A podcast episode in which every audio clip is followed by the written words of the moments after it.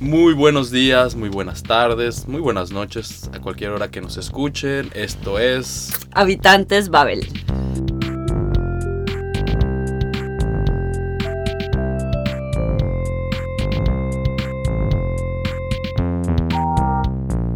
Muy bien. Hoy yo sé que los podcasts son anacrónicos y que no podemos decir la fecha ni nada de eso. Pero hoy es 2 de octubre y hoy es cumpleaños de mi madre. No, De mi madre toca Isabel. llamarla. Sí, toca llamarla. Ay. Muchas felicidades. Sí, le mandamos muchos saludos, es Muchas muy besos, linda. Le mandamos un Me hizo pastel.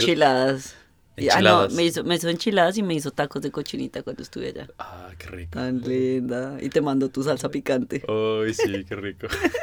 Bueno, madre, muchos, muchos, muchos eh, abrazos y que sean muchos más. Es cierto, muchos, muchos más. Bueno, ¿de qué vamos a hablar hoy? Bueno, hoy vamos a hablar de un tema que es muy importante y es muy interesante, me parece a mí, y es el método tradicional de aprender idiomas y por qué no funciona. O sea, por qué todos hemos tenido como ciertas frustraciones a la hora de aprender idiomas. Porque mm, hay algo que está mal. Entonces vamos a hablar de tres, cuatro aspectos que realmente son los responsables de que fracasemos aprendiendo idiomas. Exacto. No es, no es la dificultad del idioma, son factores externos. es el método, Sí, yo ¿no? creo. Son factores externos. Sí, porque siempre hay motivación, siempre tienes como a veces sacas el tiempo y demás, pero si el método no te engancha, yo creo que dices, mira, ¿sabes qué? Claro. Next. claro. Sí, porque digo, cualquier idioma es difícil. Si no, si no tienes el método adecuado. es cierto. disciplina, mucha disciplina. a lo alemán, así, trabajando. Claro. Todos los alemanes que yo conozco hablan al menos otro idioma, Todos. No, espérate. al menos inglés. Sí, es verdad. Pero eso es porque. Por la disciplina, dices tú. Yo creo, porque, o por ejemplo, no sé, cuando yo, no sé, cuando uno conoce alemanes fuera de Alemania, es como, ah, no, sí, yo aprendí francés en tres meses que Ah, estuve sí. visitando a mi, al niño que cuidé, no sé qué, o después están en España y es como, ah, sí, yo viajé por España dos meses y hablo español perfecto, tía. Y uno, ¿qué? Eso, eso es. O sea, yo, yo me. Yo exploto. Sí, a me dice, me- oh, dispense mi español, pero es que solo estuve un año viajando por Latinoamérica y pues obviamente adquirí el lenguaje de manera em, Informal. informal, así que dispense mis errores Sí. de antemano. Y es Y tú como, así, en realidad, sí, o te dicen, en realidad nunca lo he estudiado, pero pues aprendí español en eh, Chile, Bolivia, Ecuador, Paraguay, y uno es como, y entiendo el vos, y el usted, y el vosotros, y el tuyo, uno es como, ¿por qué? Así como el emoji que le explota la cabeza, como, Claro, y uno para, de, para aprenderse los artículos. y no de Adidas. Das. Ich fahre. Fahre. ¿Y todos qué? Eh. Bueno, a ver, primero que todo, sí, el artículo comienza diciéndonos un poco como cuántas horas de día, eh, de clases, de horas de estudio privadas has pasado haciendo listas de vocabulario, listas de verbos. Yo me, yo me acuerdo cuando empecé a estudiar inglés, nos recomendaban hacer como una lista de verbos conjugados y pegarlos en la pared en el cuarto.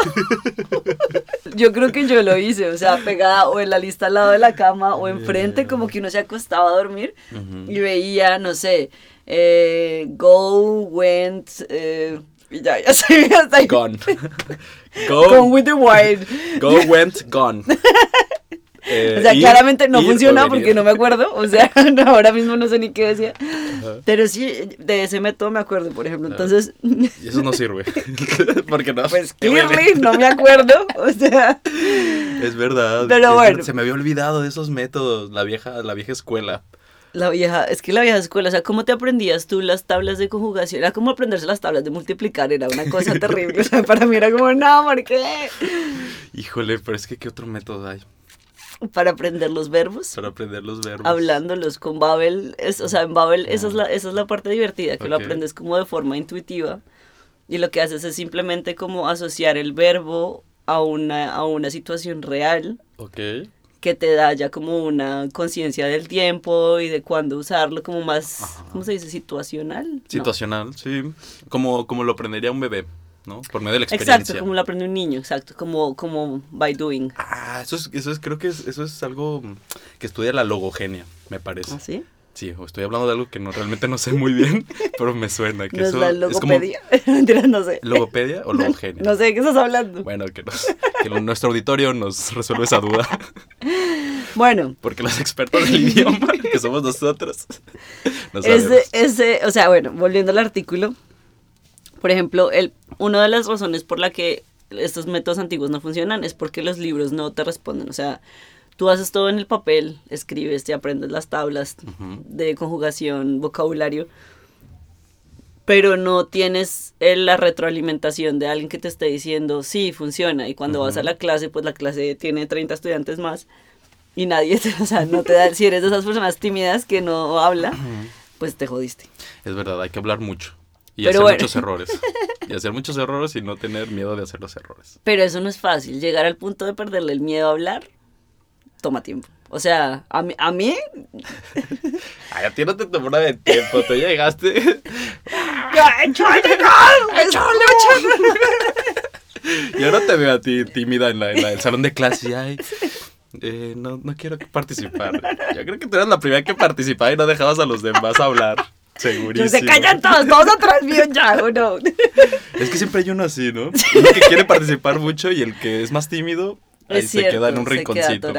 Y ese del rinconcito es el que tenemos que abrazarlo en brazos, cogerlo en brazos, darle de mamar, amamantarlo.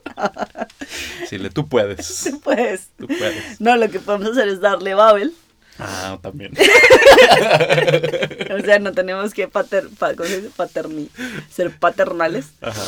Pero, mm, por ejemplo, esa es una de las ventajas que tiene Babel cuando, o sea, nosotros, la aplicación tiene un- una, un, un feature de reconocimiento de voz. Entonces, tú puedes hablar y lo hablas con tu teléfono. O sea, no tienes que estar enfrentándote al escarnio público eh, frente a personas como yo, que te van a decir como, ¡Ah, no se dice así. Ya no, ya no necesitas una novia malvada que te corrija cada error que hagas. Te odio. Ah, no es cierto.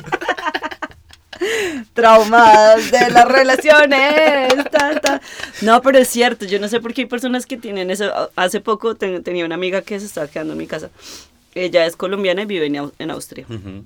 Y ella estudió germanística alemán y ahora sale con un austriaco. Y entonces ella dice que cuando empezaron a salir, ella le dijo como, hey, me- si, come- si cometo errores, pues me, me corriges, o sea, Ajá. como que házmelo saber. Ajá.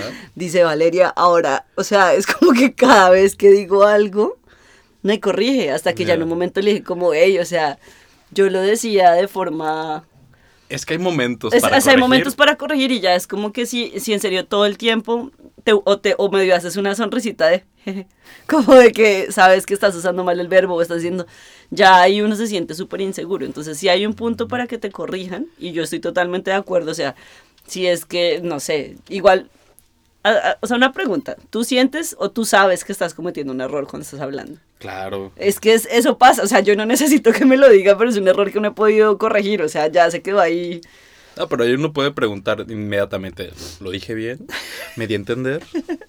¿Hab mich- ¿Hast du's sab- verstanden? ¿Habe ich mich richtig ausgedruckt? Claro, yo, yo, yo sí que pregunto. Para que Mm. ya lo- evitarle la vergüenza a la persona, a mi interlocutor, de decirme, a ver, así no se dice. Pero la vergüenza es para ti, o sea, te estás ahorrando tú la vergüenza porque Bueno, estás para los dos, antes. Porque la dos. persona, o sea, si a mí una persona me está hablando en español y comete un error, yo no inmediatamente le digo, eh, no, espera, estás Ujú. diciéndolo mal. O sea, yo le diría como, a menos que no le entienda.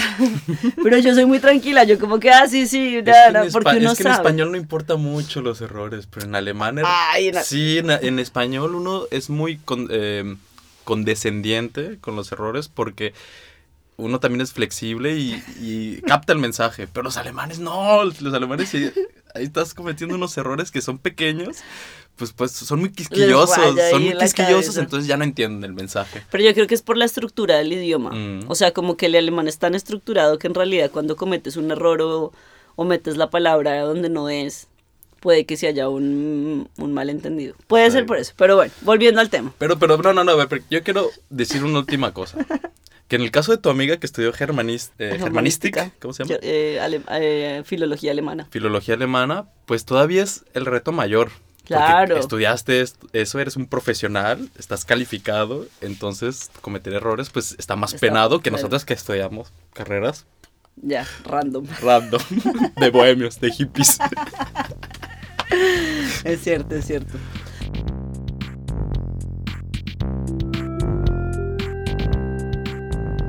Bueno, hablando de eso, otro de los, otros, o sea, que viene muy relacionado al tema y es porque este método tradicional de aprendizaje fracasa, fracasamos con este método tradicional, es porque los exámenes de idiomas intimidan muchísimo. Mm. Nosotros estudiamos, o por ejemplo en el, en el colegio cuando yo estaba en Colombia, me acuerdo de estudiar siempre inglés y de prepararme para el, para el examen. O sea, yo me aprendía las cosas de memoria o me pegaba las tablas esas que no funcionaban en la pared para un examen que posiblemente no tenía nada que ver con la vida real y era yo diciendo que la casa era roja y el perro era café y que el perro vivía en la casa. O sea, ¿sabes? Como cosas que no, que eventualmente aprendí, pero no necesariamente son útiles Ajá. y aprendes para un examen. Ok. ¿No? O sea, no sientes que el examen es como... Sí, es verdad, tienes toda la razón. Ahora me acuerdo yo de un método que yo tenía de niño que yo me ponía a hablar solo en, en el idioma que, que, estuviese aprendiendo, en, en inglés, digamos, ¿no? Yo cuando iba caminando de regreso de la escuela a mi casa, me iba yo hablando solo y trataba de hablarme en, en, inglés y contestarme yo solito. Iba yo como loco ahí por la calle hablando, en inglés, en Washuara. Hey, how are you, Néstor? No, I'm, I'm, feeling good. I'm tired. I'm feeling very well, thank you. yo hablaba como Espía González.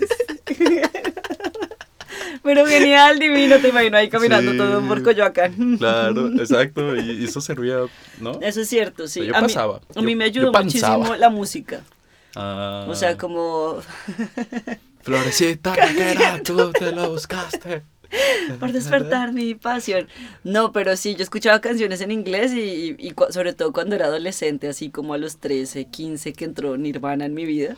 Mierda. O sea, yo ahí llorando, escuchando. como la vida no tiene sentido, o sea, porque yo ahí cantando como The Man Who Sold the World, no, me acuerdo cómo era que se llamaba. Tenaz, o sea, yo ahí... Ah.